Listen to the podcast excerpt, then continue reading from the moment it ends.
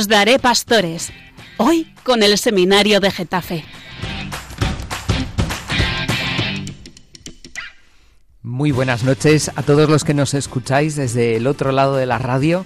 Somos el Seminario de Getafe y nos alegra acompañaros un mes más en este programa de Os Daré Pastores.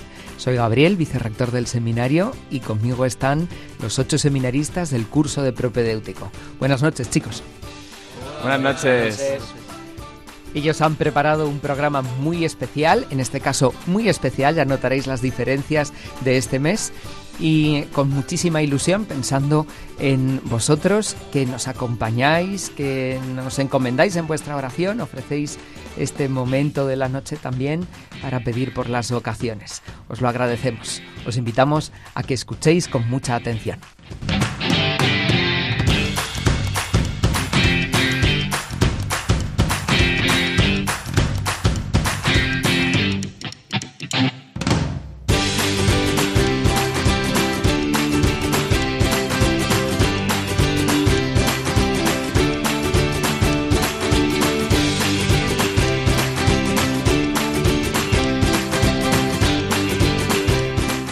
Bueno, esta noche quiero que hagamos un poco de composición de lugar al estilo de San Ignacio y quiero que nos imaginemos que estamos en el siglo XVII, en la corte del Papa. El Papa en esa época era Urbano VIII. Tenía muchas cosas en la cabeza. En Europa se estaba desgarrando lo que era una cristiandad unida. Luis XIII se había unido con los protestantes, Felipe IV pedía la condena de la monarquía francesa. Pero en esa mañana, delante del oratorio del Papa, solo había una cosa. Un pequeño fraile, Fray José. Un fraile humilde, aparentemente insignificante, preocupaba toda la atención del Santo Padre. De repente, en mitad de la oración, Fray José comenzó a levitar. Se levantó del suelo y empezó a moverse por todo el oratorio. ¿Qué os parece, chicos? A mí de primeras me sorprende, casi que me cuesta creerlo. Un poco susto, ¿no? Yo no sé, sí. Explícame eso de levitar porque no, no, no lo entiendo, ¿eh? Bueno, pues levitar es lo que suena, es eh, desafiar las leyes de la física y empezar a volar por una acción de la gracia. Es un milagro. ¿Y quién era este hombre, este fraile José? ¿De dónde sale? Bueno, pues eh, Fray José tiene un origen muy humilde. Él es de Cupertino. Le conocemos hoy en día como San José de Cupertino. Él nació en un establo. No sé si os recuerda algo esto. Hombre, Oh, yeah.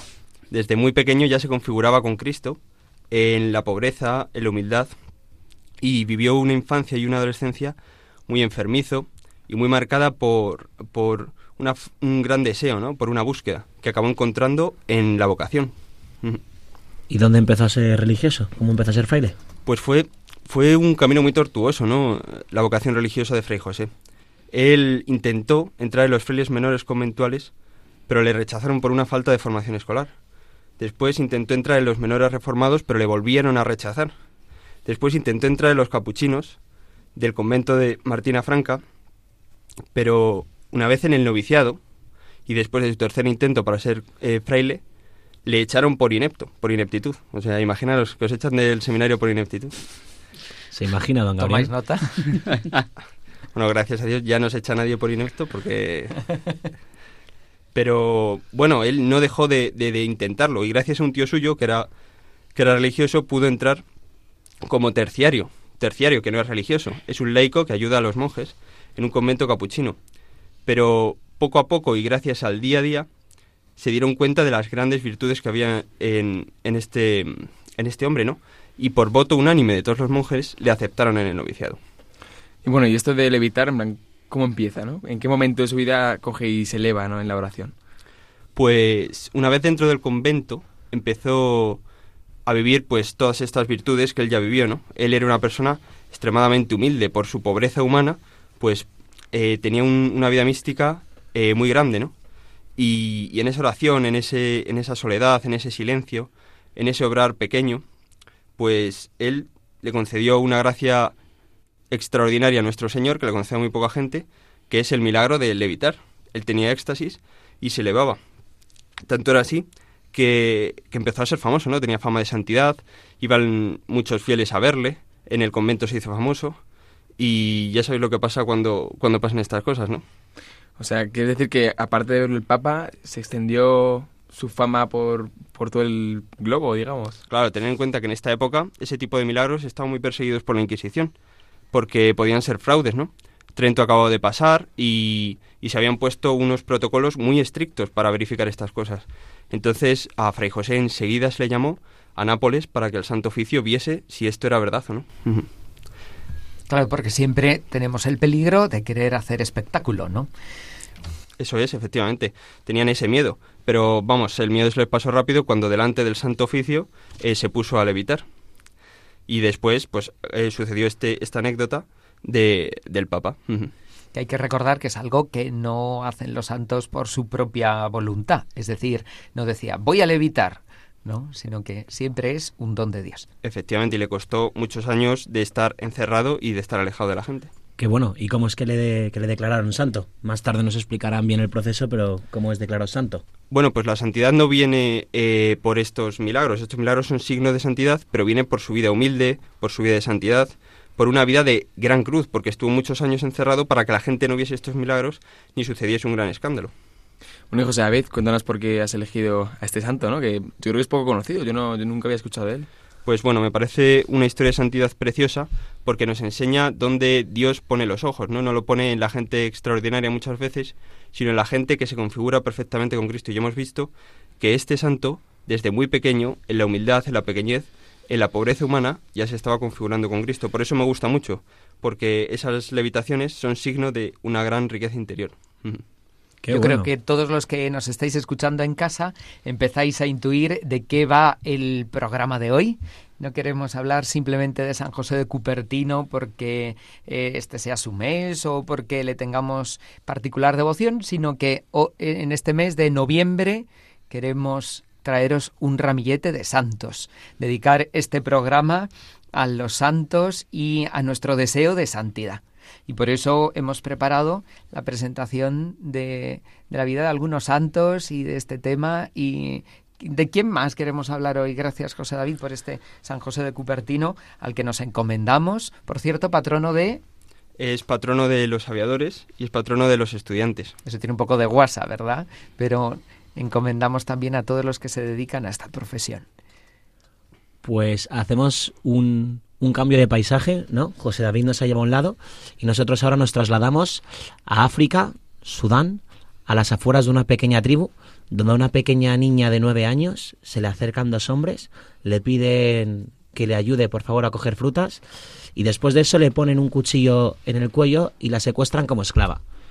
Entonces, para los que no estén familiarizados con esta santa, estamos hablando de Josefina Vaquita, una gran desconocida, al menos para mí hasta hace muy poco, y, y muy llamativa toda la historia, así como muchas anécdotas que contar, como por ejemplo, vaquita significa afortunada en, en su dialecto natural, y esta mujer nunca recordó su nombre, su- el nombre que le dieron en su familia, eh, porque los propios traficantes, debido a su docilidad, a su alegría, le, le dieron este nombre, Vaquita, como si fuese afortunada, como si se considerara a sí misma afortunada. Y fue una esclava, una chica que fue vendida a cinco maestros distintos entre los 9 y los 13 años y, y con, con, jo, con anécdotas muy duras algunas. Oye, Rafa, ¿y de dónde vivía ella, entre su familia ¿no? y la gente de su pueblo, solo la esclavizaron a ella? No, no, que va. Lo llamativo es como a ella con nueve años, ella tenía una hermana gemela que se la llevaron los, los negreros, como ella llamaba a los traficantes de esclavos, cuando tenía siete años. Y de hecho recuerda en sus memorias diciendo cómo lloraron en su día en su casa. Y, y ella también se lo llevaron. Y lo llamativo es como ese quinto amo que tiene se llama el... perdonadme, se llama Calixto Leganini, un italiano que es curioso porque escribe en sus propias memorias que es la primera vez que un amo suyo no la pega, no la humilla y eso le parecía que era casi irreal. ¿Y cómo, cómo encontró a Dios en toda esta historia? Porque pues ella no era cristiana. No, no, ella no era cristiana. A ella no le habían hablado del Dios cristiano. Hasta que con esta familia de con Leganini acaba llegando a Italia, acaba en otra familia, los Micheli, y finalmente acaba siendo la niñera de la hija pequeña. Entonces lo llamativo es como esta familia después tiene que volver al sur de África por unos negocios hoteleros y en Italia, claro, no era legal la esclavitud. Entonces ella decidió quedarse con la niña pequeña como religiosa, ¿vale? En el, noviciado de las hermanas de la caridad en Venecia, o las hermanas de Carosa, las llaman alguna, y decidió voluntariamente quedarse ahí. Y ahí cuenta cómo conoció al Dios que había permanecido en su corazón y le había dado fuerzas para poder soportar su esclavitud empieza a escribir cómo no había conocido a ese Dios hasta que entró en el instituto y fue al entrar descubrir ese Dios. Entonces, ¿cómo vio la vocación? ¿Es una laica? ¿Es una religiosa? No, no, se hizo religiosa, pues eh, se convirtió, eh, se recibió el bautismo, la confirmación y a los 38 años eh, se convirtió en hermana de la orden en 1893 y, y, es muy llamativa como su vida la piden ir a Venecia después a principios del siglo XX en 1902 y su trabajo era muy sencillo me recuerda lo que tú decías de San José de Cupertino porque se dedicaba a cuidar a los más pobres a limpiar el convento algo como tremendamente básico la verdad Oye, ¿y cómo nos ha llegado a nosotros su historia? Pues porque precisamente cuando estaba en Venecia, sus hermanas y la Madre Superiora se enteran de su historia y le piden que empiece a dar testimonio, le piden que escriba su obra. Le costó muchísimo. Eh, desde que empezó hasta que se publicó tardaron 20 años, porque era un pasado duro y ella ya vivió una realidad distinta. Y en el momento en el que la publicó, le empezaron a pedir que viajara por toda Italia y por todo el mundo para contar su testimonio del palo que las últimas sus últimos años de vida ella estaba en silla de ruedas con una gran enfermedad y aún así se dedicaba a viajar y a viajar y a viajar para pedir para contar su testimonio pues es increíble ¿eh? ver en qué circunstancias sobrepasó la santidad, Rafa. Oye, ¿y a ti en qué te ayuda este santo? Porque es impresionante. Pues eh, yo la conocí hasta hace muy bueno, no la conocí hasta que el rector la mencionó en una homilía hace dos semanas y a partir de ahí empezamos a investigar y, muy llamativo fue que el Papa Juan Pablo II cuando la canoniza eh, la da como ejemplo de misericordia, porque ella misma afirma, si volviese a encontrar a aquellos negreros que me raptaron y torturaron, me arrodillaría para besar sus manos, porque si no hubiese sucedido esto, ahora no sería cristiana y religiosa. Entonces fue el hecho de leer esa frase que impactó en mí muchísimo porque te hace ver, joder, qué capacidad de perdón. Sí, sí, sí, es impresionante. Y nos ayuda, ¿no?, a, a comprender lo que se puede perdonar. A veces nos parece imposible perdonar y nos encontramos con estas historias, ¿no, don Gabriel? Es una historia preciosa de misericordia y de cómo Dios se sirve de tantas cosas que no entendemos en un momento o que humanamente no están bien para, para sacar un fruto muchísimo más grande. Y mm, ¿quién más nos queréis de quién más nos queréis hablar en esta noche? Muy bien, pues yo os voy a pedir que os trasladéis no muy lejano en el tiempo, ¿no? Simplemente, bueno, es contemporáneo, es contemporáneo de Josefina, nació unos años después, en el 1880, en Boreto, Italia, ¿no? Se llama Artemide Sati. Y bueno, este hombre fue Perdón, perdón, ¿puedes repetir? ¿Se llama? Artemide Sati. Eh, entonces, Artemide Sati fue eh, un, religioso católico italiano, ¿no? Que se encargó, bueno, se dio a los enfermos en Argentina, ¿no? Él emigró a Argentina cuando, cuando era pequeño con su familia, por, por bueno, supongo por, por, motivos de laborales, ¿no? Y de trabajo. Y entonces allí trabajando en una fábrica de baldosas, frecuentaba muchísimo una parroquia que, eh, que llevaban los salesianos, ¿no? Nuestra Señora de la Merced. Y entonces, eh, pues así conoció el mundo de los salesianos, conoció a los salesianos de Don Bosco y se hizo eh, salesiano. Sí, salesiano. ¿Religioso? Sí, sí. Madre mía, un salesiano, ¿eh? ¿Cómo se nota cuál es tu carisma, de dónde vienes, eh? Hombre, hombre. Qué bien, qué bien. Oye, ¿y cómo, cómo se hizo religioso? Pues verás, trabajando en esta fábrica de baldosas, eh, contrajo tuberculosis, ¿no? El tío enfermó muchísimo y entonces tiene una, una, anécdota muy, muy bella, ¿no? En la que, hablando con un salesiano, ¿no? Pues fue a la Virgen ¿no? y le prometió, le dijo, eh, le prometió que si, si, se curaba, pues que le dedicaría su vida a, pues a Cristo, ¿no? Y a los enfermos, ¿no? Y, entonces eh, su frase famosa no es creí, prometí y sané. El tío se curó, o sea, Artemides se curó y entonces a los pocos años se hizo salesiano coadjutor, ¿no? Perdona, perdóname Juan, pero ¿qué significa salesiano coadjutor? Bueno, un salesiano coadjutor en el contexto de la congregación salesiana, es un miembro laico o hermano, o sea, no es un sacerdote, pero sí que es un religioso, ¿no? Y se dedica, pues, a la educación, eh, a los hospitales, a los enfermos, ¿no? Es como un colaborador. Eh, digamos, si lo podemos comparar a un numerario del Opus Dei, pero religioso, ¿no? Con votos. Algo parecido a lo de San José de Cupertino cuando por fin consigue entrar como, como terciario. Exactamente, como un terciario de la orden. y bueno... Y, y, esto que nos estás contando, ¿por qué, por qué es santo? Bueno, el, el tío Artemides Sati se caracteriza por una entrega preciosa ¿no? a los enfermos. ¿no? Tiene varias anécdotas por las que luego le canonizaron y una de ellas fue, bueno, Artemide, Artemides Sati desde que se hizo salesiano coadjutor trabajó en el hospital salesiano de Viedma, ¿no? donde pues trabajó como enfermo. Pero pasaron los años, ¿no? los salesianos que estaban con él fueron falleciendo. Oye Juan, ¿y este hombre eh, por qué es santo? Bueno, pues a este salesiano se le ha reconocido eh, la manera de cultivar sus virtudes, ¿no? En especial la de la caridad. Bueno, él, desde que ingresó en la Orden Salesiana, trabajó en el Hospital Salesiano de Viedma, ¿no? Donde trabajó como enfermero. Él trabaja con más salesianos, pero a medida que unos iban falleciendo, iba subiendo de cargo en el hospital. Pero siempre, a pesar de tener un cargo bueno, casi director del hospital, siempre iba en bicicleta a visitar a los enfermos por toda la ciudad, ¿no? Se hacía un mogollón de kilómetros cada día. Cosa que es increíble, ¿no? Y cuentan de una ocasión que estaba repleto de enfermos el hospital y llegó uno nuevo, ¿no? Que estaba moribundo el hombre. Y entonces él, eh, pues con, esas, con esa virtud de, caridad tan grande, ¿no? Le dejó su propia cama, ¿no? En la que descansaba y durmió en el suelo con una manta, ¿no? Entonces por esto eh, y otras cosas, pues se ha reconocido santo, ¿no? Fue canonizado, eh, bueno, hace poco, de hecho, fue canonizado el 22, bueno, el 15 de octubre del 2022 por Papa Francisco. Estando tú ya eh, eh, unido a los salesianos, seguro que fue una gran celebración la canonización exactamente, exactamente. De, de, este santo salesiano. ¿Y por qué has elegido este santo? Pues verás, precisamente por eso, ¿no? Eh, cuando le canonizaron me enteré, ¿no? De que muchos salesianos que yo conocía fueron a Roma y entonces de ahí conocí su historia, ¿no? Y es verdad que, que es un santo poco conocido, por eso lo he traído hoy, pero que, que el tío tiene una vida verdaderamente santa, ¿no? Digamos. Ahora sí, muchas gracias Juan por presentarnos a este santo salesiano. Desde aquí un saludo a toda la familia salesiana. Y ahora algo de música.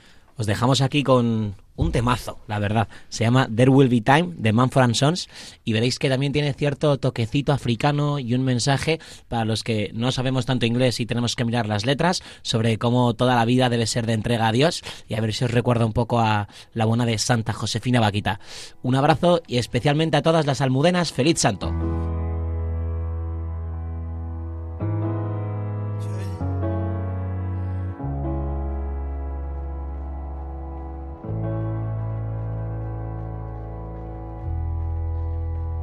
To mi alma.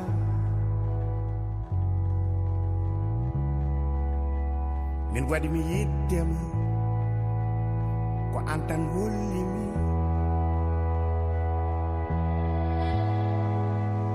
hollimi ko jiɗinmi odunaduna waɗi mi yiddema cold light I live to love and adore you. It's all that I am it's all that I have. In the cold light I live. I only live for you. It's all that I am. It's all that I have. Mmm, quan me.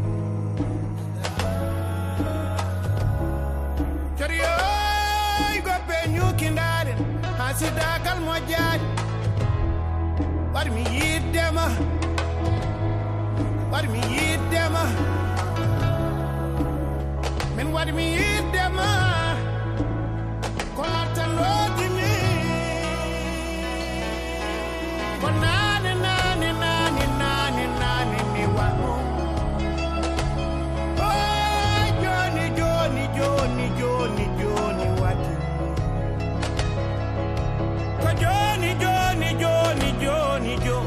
watini so open up eyes to a new light. I wandered round your darkened land all night, but I lift up my eyes to a new height. And indeed, there would be time, but in the cold light I live to love and adore you. It's all that I am. it's all that I have. And in the cold light I live, I'll only live for you. It's all that I am, it's all that I have.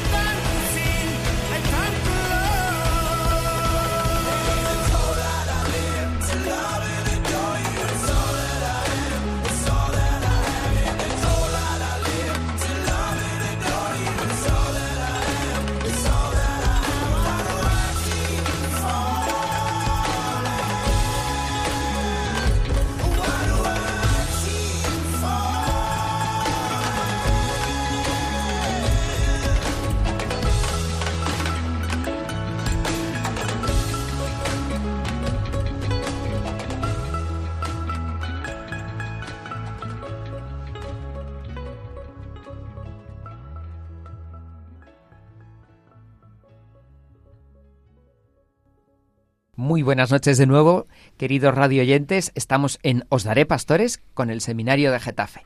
Hoy 9 de noviembre, día de la Almudena aquí en Madrid.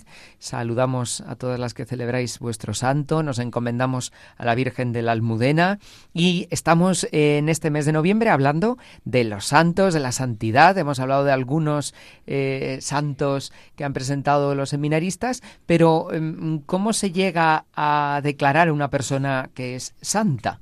Ese proceso tiene un nombre especial y ahora eh, Pedro y Andrés nos hablan un poco de, de, qué va esto. Pues sí, la verdad es que pues todos alguna vez nos hemos preguntado cómo este santo o esta santa ha llegado a los altares, ¿no? Y bueno, la verdad es que es un proceso de lo más interesante y ahora lo iremos viendo, pero se nota un montón el cuidado y el cariño que pone la iglesia en ello. Para empezar, lo primero que pues se nos viene a la cabeza no es, jo, ¿cómo se empieza este proceso? La fama de santidad.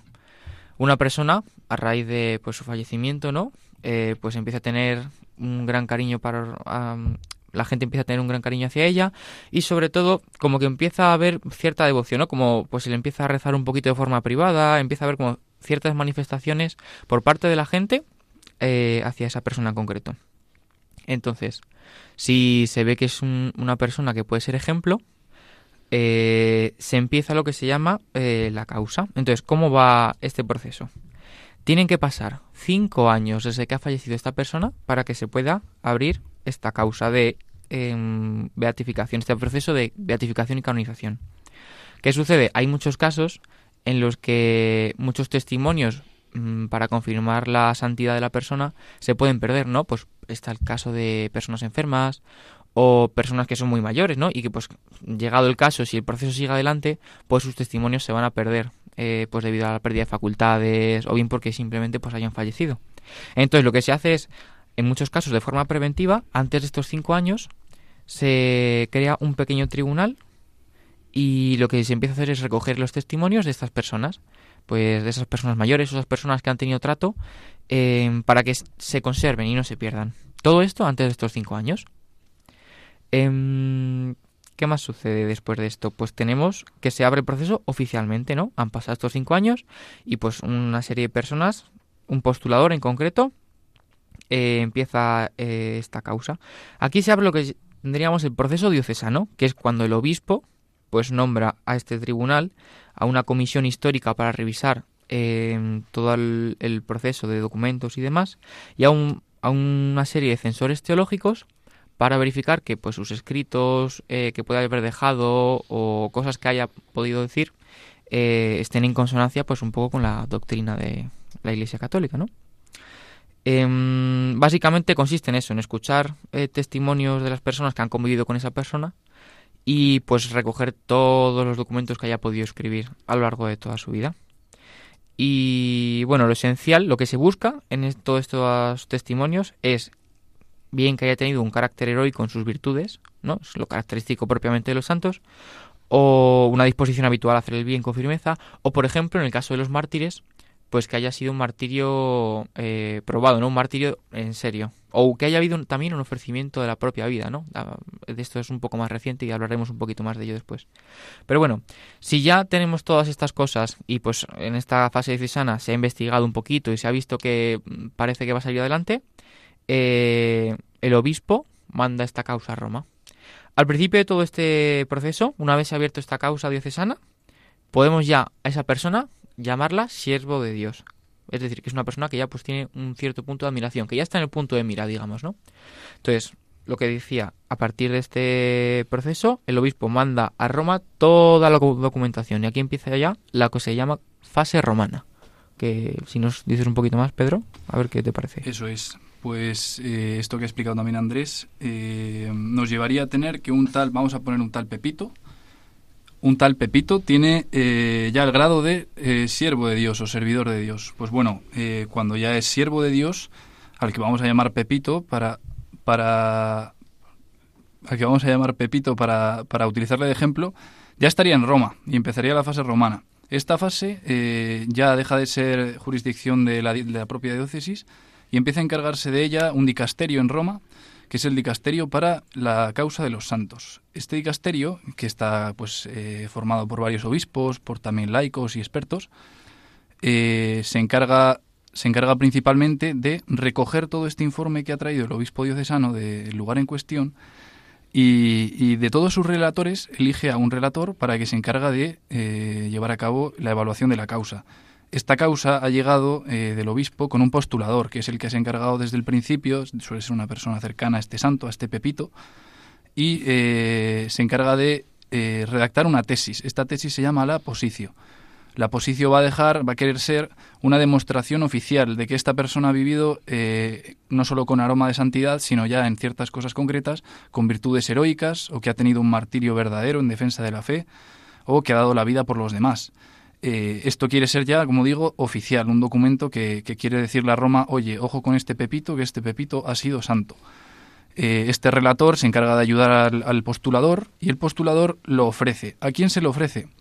Dentro del dicasterio hay unos consultores, que son los consultores teólogos estos eh, se van a encargar de, igual que nuestros profesores en, en, Sagrada Escritura y en estas cosas, de escudriñar la teología que hay detrás de la obra de esta persona, de este Pepito. O sea, que cuidado con, con Pepito, no vaya a ser que haya escrito algún patinaje de estos grandes en, doctrina o lo que sea, porque aquí es este, esta consultoría que van a llevar a cabo los consultores teólogos, eh, le puede dejar atrás en el proceso de canonización. Eh, también va a haber, en caso de que sea necesario, unos consultores históricos. Si este Pepito ha vivido en el siglo XII y nadie se acuerda de él, pues habrá que también tener una, una trama histórica de dónde viene, de cuál es el contexto histórico, y habrá unos consultores para ello.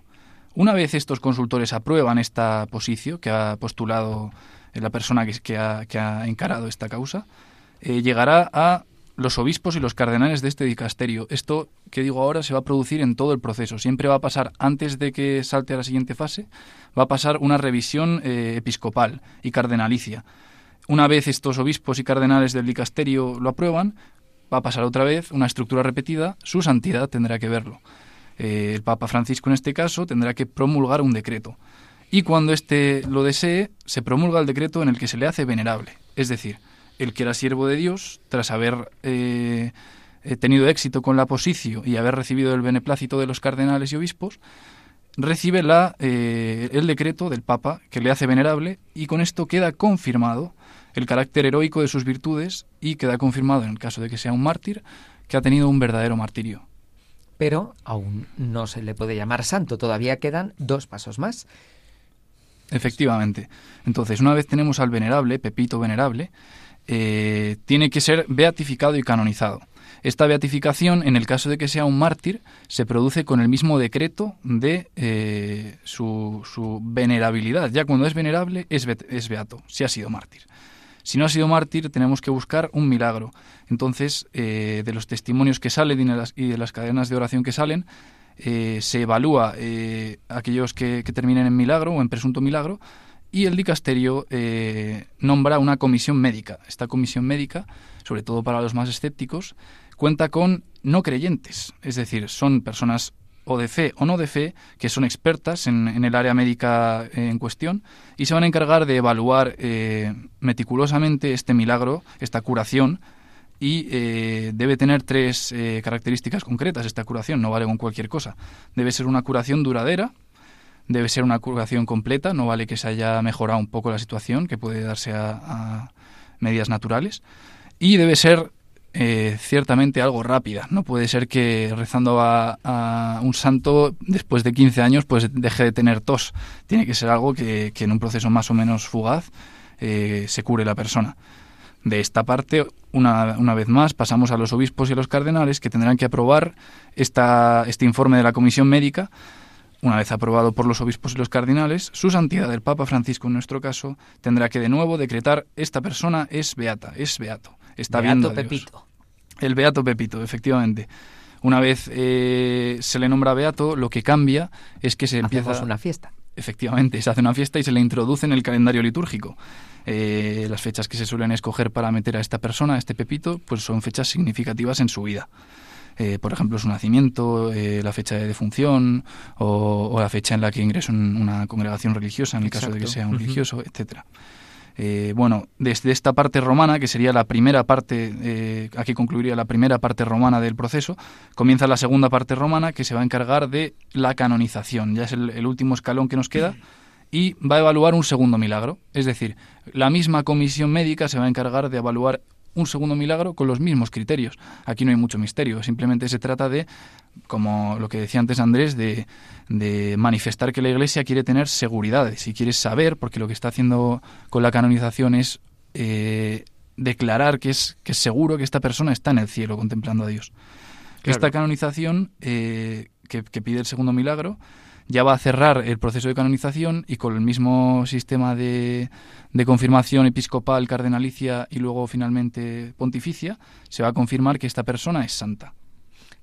Todo este proceso, así contado, suena muy largo y llama la atención, ¿verdad?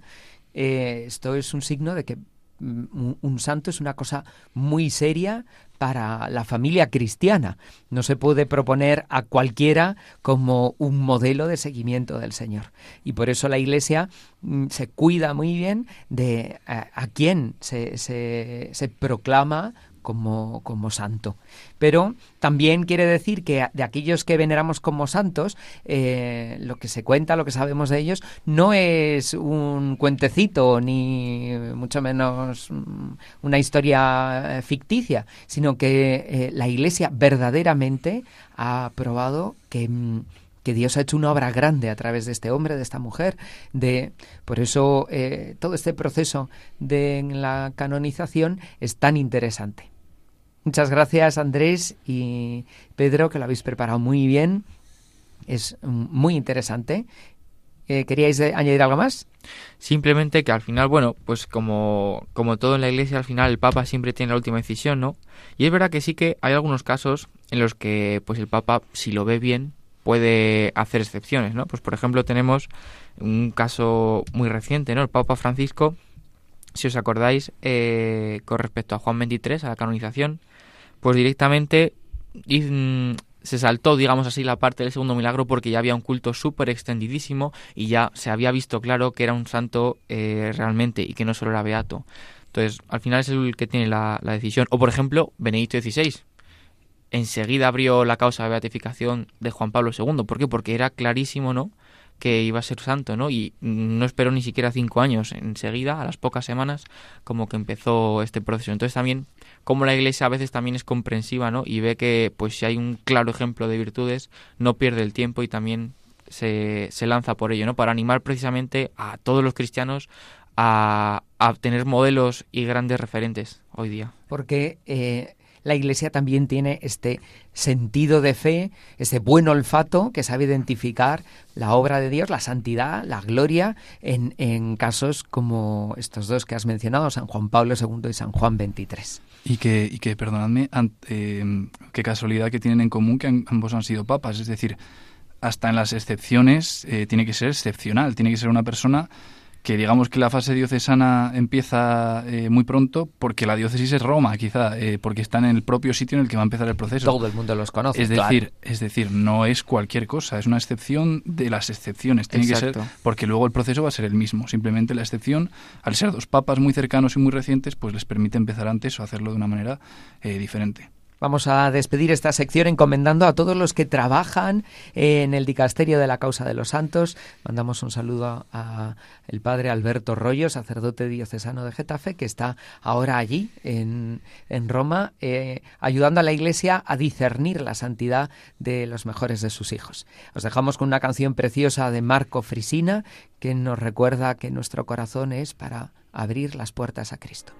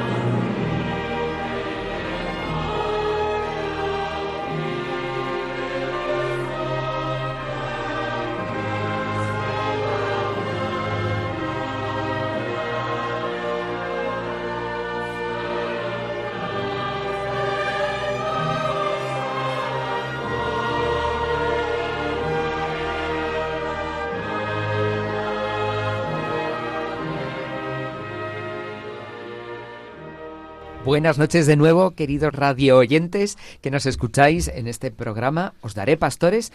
Somos el seminario de Getafe, el curso propedéutico. Yo soy Gabriel, el vicerrector, y hoy estamos hablando en este mes de noviembre de los santos, de la santidad.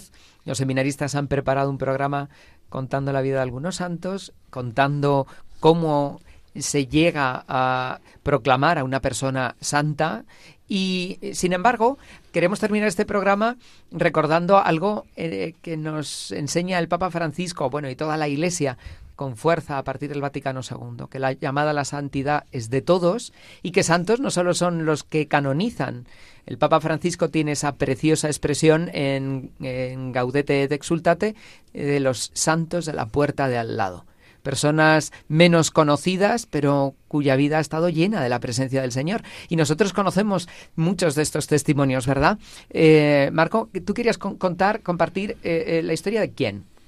Buenas noches, radioyentes. Em, yo, yo quiero dirigirme sobre todo a, a la gente enferma, ¿no? A la gente que, que a lo mejor nos oye desde una cama de hospital, desde una casa, desde su casa, que, que a lo mejor ya no puede salir, ¿no? Por condiciones físicas. Y, y yo quería fijarme, o sea, como sobre todo como que muchas veces la santidad la pensamos como un, gesto heroico de que yo tengo que hacer, tengo que hacer, tengo que hacer para ganarme un título, para ganar un objetivo. Y sin embargo, yo siempre me he preguntado mucho sobre los enfermos. Digo, la gente enfermas de nacimiento o que ha, ha- ha encontrado una enfermedad durante el camino, digo, y, y esta gente que no puede montar ninguna congregación, ningún gran obra social, ¿no? Como muchos santos, ¿no? Digo, y, y- esta gente está también destinada a la santidad o no?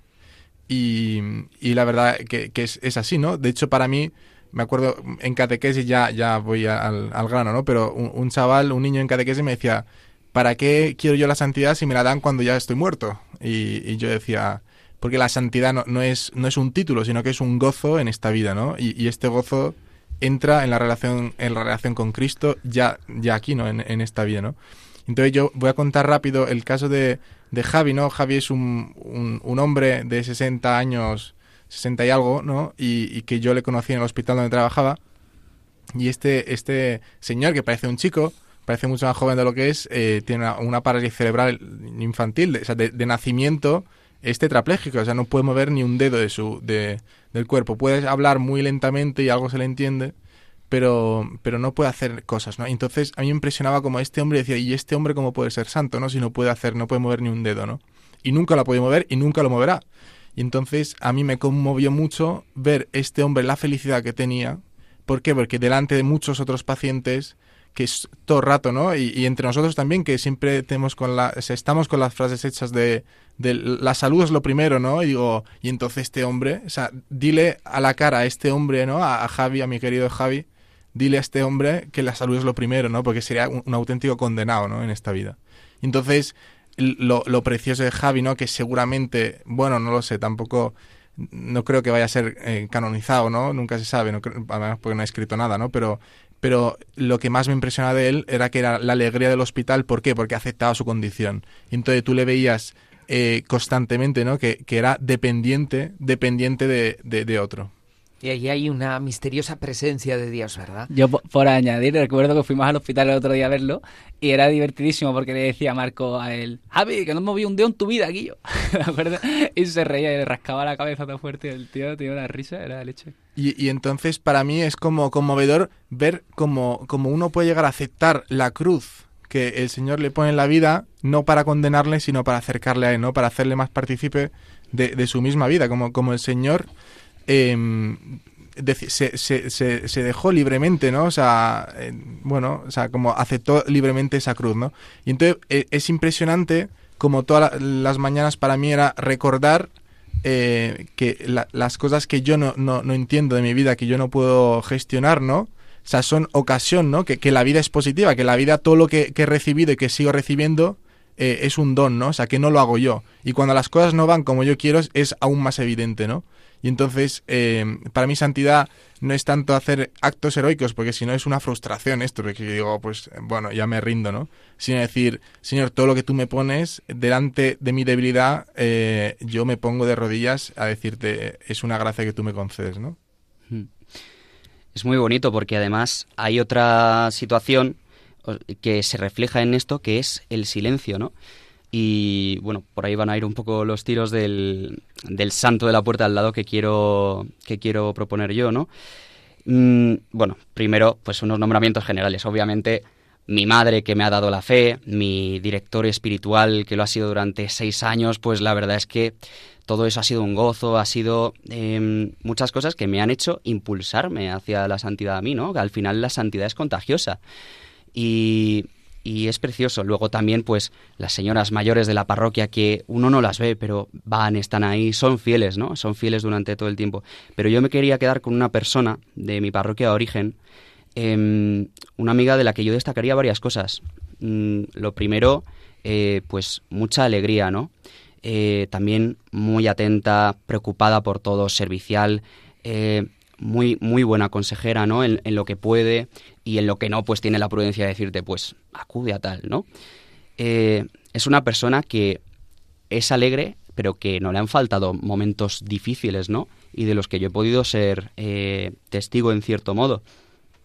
Sin embargo, todo esto lo ha vivido, pues, en un clima de, de relación con el Señor. La oración, la, la misa, todo ha sido el centro de su vida durante mucho tiempo. Y eso ha sido, eh, ha sido parte de mi historia, porque al final, en gran parte, gracias a esa persona, eh, yo pude ir adquiriendo esta vida de oración, ¿no? Eh, que es necesaria también. Mm, No sé, llegaba a la parroquia y, y, ahí estaba, y ahí estaba ella rezando ya durante un rato. Y a lo mejor yo iba, pues a lo mejor 10, 15 minutos antes de la misa, ¿no? Eh, solo. Y para mí eso era oración, ¿no? Y te impulsaba, te impulsaba a tomártelo en serio, a tomarte en serio tu relación con el Señor. Y a día de hoy puedo decir que gracias a ella, eh, en gran parte, yo estoy aquí, estoy en el seminario y por lo tanto estoy hablando a nuestros queridos oyentes desde, desde, desde aquí, desde Radio María. Ha sido un gozo conocer a esta persona y ha sido parte de mi historia de la vocación. Así que gracias desde aquí tantos testimonios de vidas cristianas sencillas y los que nos escucháis, recordad que vosotros eh, sois la puerta de al lado de alguien. Eh, alguien se fija en vuestro testimonio de fe, alguien que quizá en el que quizá no habéis reparado y a través de vosotros el Señor también quiere llegar. Porque esto es lo que nos recuerda esta fiesta de todos los santos, que todos estamos llamados a ser a ser santos. Eh, ¿Cómo se hace uno santo? Explicaban antes eh, Pedro y Andrés el proceso de, la, de reconocer una santidad pública, pero el camino de la santidad empieza en el bautismo y tú, cristiano que nos estás escuchando, estás eh, llamado a ser santo, eres el santo de la puerta al lado de alguien, con lo cual el testimonio de hoy o de mañana, porque hoy es un poco tarde, no dejéis de darlo. Y más, más testimonios de esta santidad cotidiana. Díselo. que, oye, me encanta escuchar tantos testimonios. Y es que es una fiesta lo que nos vamos a encontrar en el cielo, tío, con tantos santos. Y ojalá estemos todos aquellos que esperamos. Eh, yo quiero contar sobre una amiga que tuvimos una suerte de conocer. Aquí está Rafa también conmigo. Que... equipo. y esta era una amiga eh, que falleció con 23 años de cáncer pero lo que, lo que más nos sorprendía era cómo vivía y, y, cómo vivió su enfermedad y lo poco que se miraba a sí misma. Eh, yo he hecho una poesía, pero no, sé, no sé si leerla, tío, porque es que no sé, una sección... No, no sé si se va a entender la poesía. La, léela, leo, léela y explícala. ¿Leo y explico o explico? Bueno, pues aquí va eh, para Marti. Eh, bueno, pasaba el año 98. Estamos en el mes de mayo nace la primera de la casa de una familia de Oviedo. Su infancia y adolescencia muy alegre pasaba. Siendo todo muy normal, una vida llena le esperaba. La mayor de cuatro hermanos marchó a Pamplona a estudiar y en segundo de carrera llegó a la enfermedad. Un cáncer en los huesos, primero en el hombro, del cual se hubo curado, aunque meses después el cáncer había avanzado. Y aunque suena esto a historia trágica, no nos engañemos, pues hizo que todo el que se cruzara con ella se parara y mirara al cielo. Vayamos a su personalidad, la cual era de envidiar, pues Marta se mostraba como era, sin importar si caía mal. Esto es lo que hacía llegar a muchos y de verdad. Y así hablar, al hablar con ella, su compañera de hospital pidió al sacristán que se quería confesar. Ponía a todos por delante de sí, tanto que cuando la ibas a visitar, acababas tú siendo el enfermo y ella la que te hacía consolar. ¿Y para qué hablar de su dinero, si se le acababa a mitad de mes?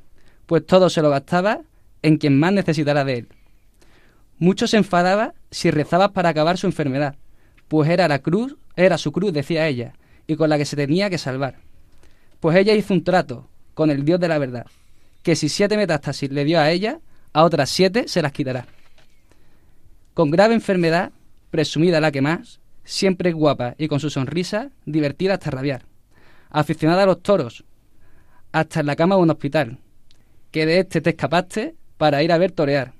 Y no importaba que estuvieras mala, sin parar de vomitar, porque en el torero te veías y en el toro la enfermedad. Marta, que estás arriba, enséñame a torear, que no se puede tener más arte que tu muleta al bailar. Al bailar. Y cuando el toro me coja, que no me centre en mi sangrar, sino que mi vista esté en el cielo, como la tuya, hasta el final. Precioso, Vamos, Charlie. Charlie, Marte. Precioso. Dice Carlos, no sé si se va a entender, pero nos has contado de una manera preciosa toda la historia de tu amiga Marta. Está muy bien. Simplemente por puntualizar algunas cosas que a lo mejor no se entiende. O sea, era increíble eh, cómo esta tía era como como muchas veces nosotros vimos con muchas capas, eh, como mo- queriendo quedar bien y eso. A ella me, lo decía a veces, era social, o sea, no le importaba, si no pretendía caerte bien, era como era. Y eso hacía que una persona que coincidió con ella una noche en la cama de un hospital, al día siguiente como que quería confesarse, porque cuando una persona va de verdad como con el corazón y te encuentra, como que te desnuda, ¿no?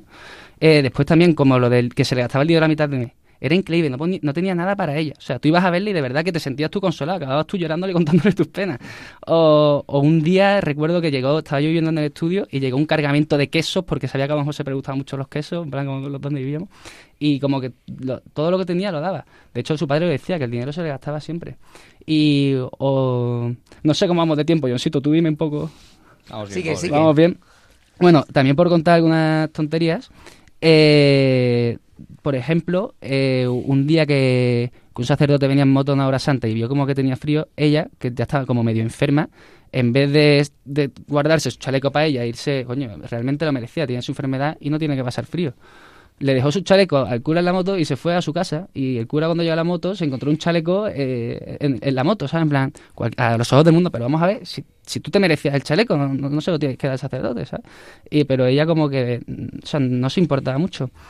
Eh, y después también como que siempre vivía con mucha con mucha esperanza y todo con mucha alegría. Por ejemplo, decía que quería tener hijos, aunque obviamente no podía tenerlo, pero era muy segura. Sí, sí, yo voy a tener cinco o seis hijos, se reía. o a lo mejor se reía, o un amigo, ella le llamaba a un amigo Visco y este amigo le llamaba a ella Gollum porque se le iban cayendo las cejas y se- se- las cejas. Y se- pero que todo, de verdad, con una, con una esto. Así que nada, Marti, que... Además, de hecho, podemos ya hablar un poco de su canción, ¿no? Porque desde el grupo de, de Hakuna eh, le dedicamos... Bueno, no comentar lo de las siete metástasis, lo último de acabo, que esto está guay, que decía que como a él Dios le había dado siete metástasis, que eso quería decir que se las quitaba otros siete. Entonces, también tiene en plan como... Era su trato.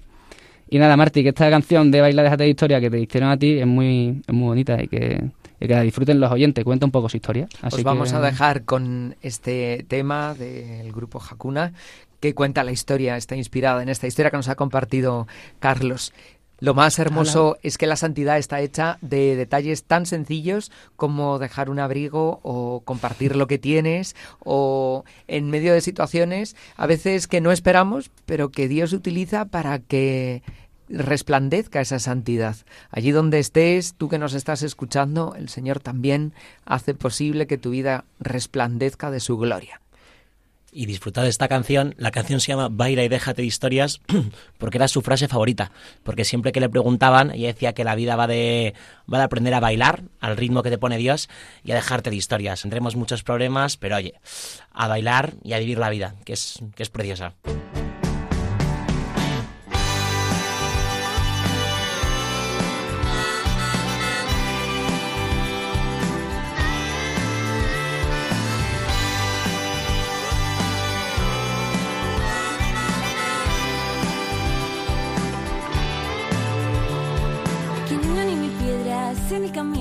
Hagan tropezar. No te ates nada, no hay tiempo para dejar la oportunidad pasar. Que no hay excusa alguna para no servir a los demás. Siempre sonriente sin dejar a la queja entrar. Que un ángel nos ha enseñado cómo se debe volar. Que si llevas la crota a cuestas, no se tiene por qué notar que si esta no es nuestra liga, entonces ¿a qué te quieres aferrar?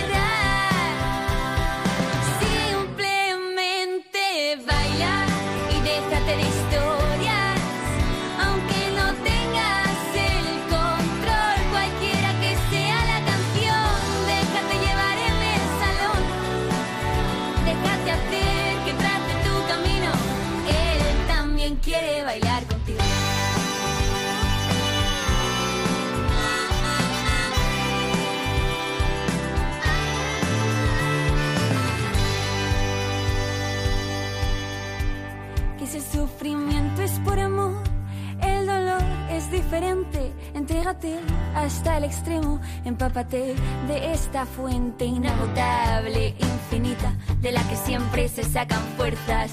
Es Dios Padre quien te grita, que te acompaña en lo que elijas. Cada segundo puede ser el último, es la hora de levantarse, vive derramando, derramando todo el vaso, que no haya gota que se salve. Busca creatividad, lo terrenal puede esperar, recuerda que no pone firma, es la mejor forma de firmar. Simplemente baila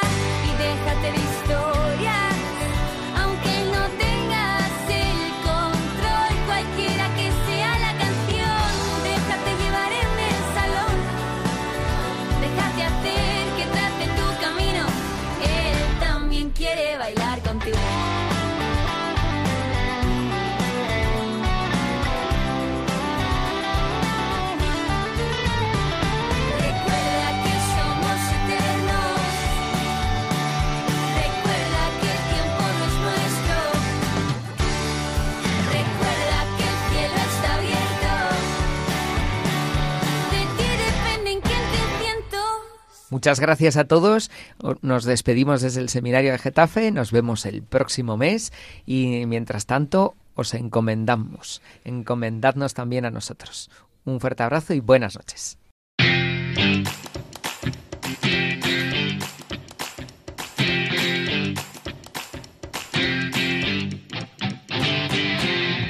Os daré pastores. Hoy con el seminario de Getafe.